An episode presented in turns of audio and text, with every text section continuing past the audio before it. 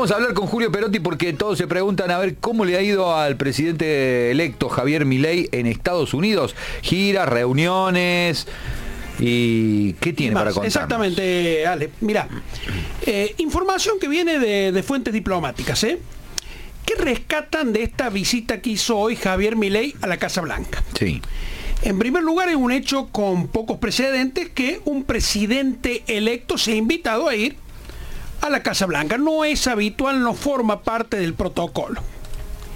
Si bien no lo recibió Joe Biden porque estaba en el interior de Estados Unidos, porque además tampoco eh, no es una visita de Estado para claro, porque no, es, no, no, está lo cierto es que estuvo con un altísimo funcionario, una de las manos derechas de Biden, que es eh, Jake Sullivan, que es el consejero de Seguridad Nacional. Tipo que está ahí al lado del presidente todo el tiempo. Pero además, junto a él estuvo el consejero de Biden para América Latina, Juan González. Otro dato más que revela la importancia que se le asignó a la visita.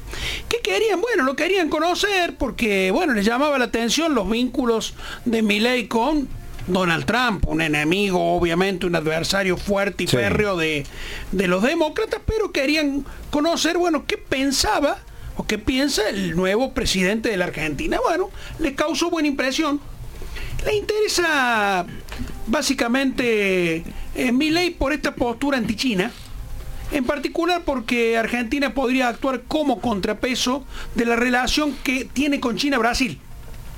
O un amigo de Estados Unidos acá que cuide el patio frente a la relación que tiene el vecino más importante de, la cuadra, es para ellos eh, muy importante. ¿Qué dice la fuente? Bueno, que si bien eh, nada es definitivo y que las relaciones diplomáticas se construyen con, con tiempo y con acciones, eh, fue un buen primer paso. Y esto para mi ley es fundamental, chicos. ¿Por qué? Porque necesita recursos financieros. Claro los recursos financieros que necesita la Argentina en buena parte están en Estados Unidos. Sí, eh, te diría como dato final, aunque pueda parecer anecdótico, mira, se sacó una foto con Juan González, que dijimos que es el asistente especial del presidente Joe Biden para América Latina, Brian Nichols, que es el subsecretario de Estado para Asuntos del Hemisferio Occidental. Digo, miremos los nombres, los cargos más que los nombres, porque son cargos importantes. Obviamente estuvo, ¿sabes quién lo acompañó? Mark Stanley, que es el embajador de Estados Unidos en Argentina. Actual. Claro, fue a abrirle de alguna manera las puertas. Tuvo, como decíamos, Jack Sullivan, que fue, digamos, la principal figura. Estuvo también, obviamente, acompañándolo a Milei del lado de la delegación argentina, eh, Luis Toto Caputo, que hasta ahora todo indica va a ser el ministro de Economía que va a tener que desarmar esta famosa bomba de la LELIC, Nicolás Pose, que va a ser su jefe de gabinete, ese caso ya sí está confirmado, y dos empresarios muy importantes, Gerardo Huerten, que va a ser el embajador de, Argentina en los Estados Unidos, va a reemplazar mm. al peronista Jorge Argüello, y Eduardo Einstein, también un empresario muy, pero muy importante y de obviamente fuertes nexos con la comunidad judía en los Estados Unidos. También estuvo Santiago Caputo, que es el principal, principal consejero de, de Miley, y por supuesto, ¿quién más? La jefa, Karina Milei. Pero evidentemente se puede traer eh, de los Estados Unidos Milei un buen resultado. Muy bien, ahí está el análisis de lo que ha sucedido entonces con Javier Milei. Huerten es, el dueño de los servicios, los que pagaron el avión. ¿no? Exactamente. Que, despertó ahí la polémica. Que contrato el avión o contrato Huerten. 230 mil dólares. Sí, es lo que vale un avión privado para ir a Estados Unidos y volver.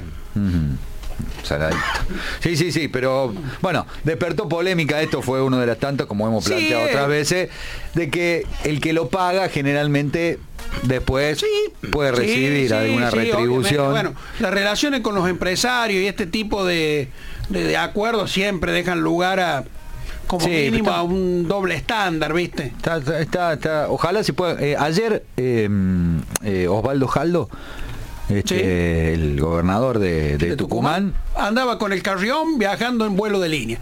A ver, Creo que... digo, si, si pensamos en que, y, los políticos se llenan la boca, y hablo de mi ley porque justo encuentro el contrapunto con lo de Jaldo, ¿no? Pero puede ser peronista, radical, libertario, lo que vos quieras.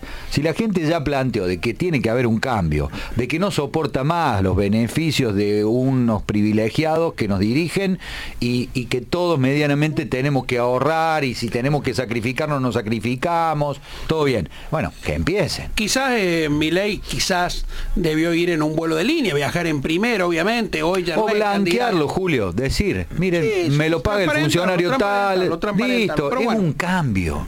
Pero bueno, eh, nos hemos acostumbrado que el propio Milei viajaba en vuelos de línea, hacía la cola, en algún caso por ahí lo dejaron pasar y eso armó casi un escándalo, pero bueno, acostumbrado a ir de un lado a otro de la Argentina en aviones como cualquier como cualquier Massa lo hacía igual o lo hace los gobernadores hay un montón que lo hacen igual cada reunión de gobernadores en algún lado, Ale, era el aeropuerto lleno de Learjets.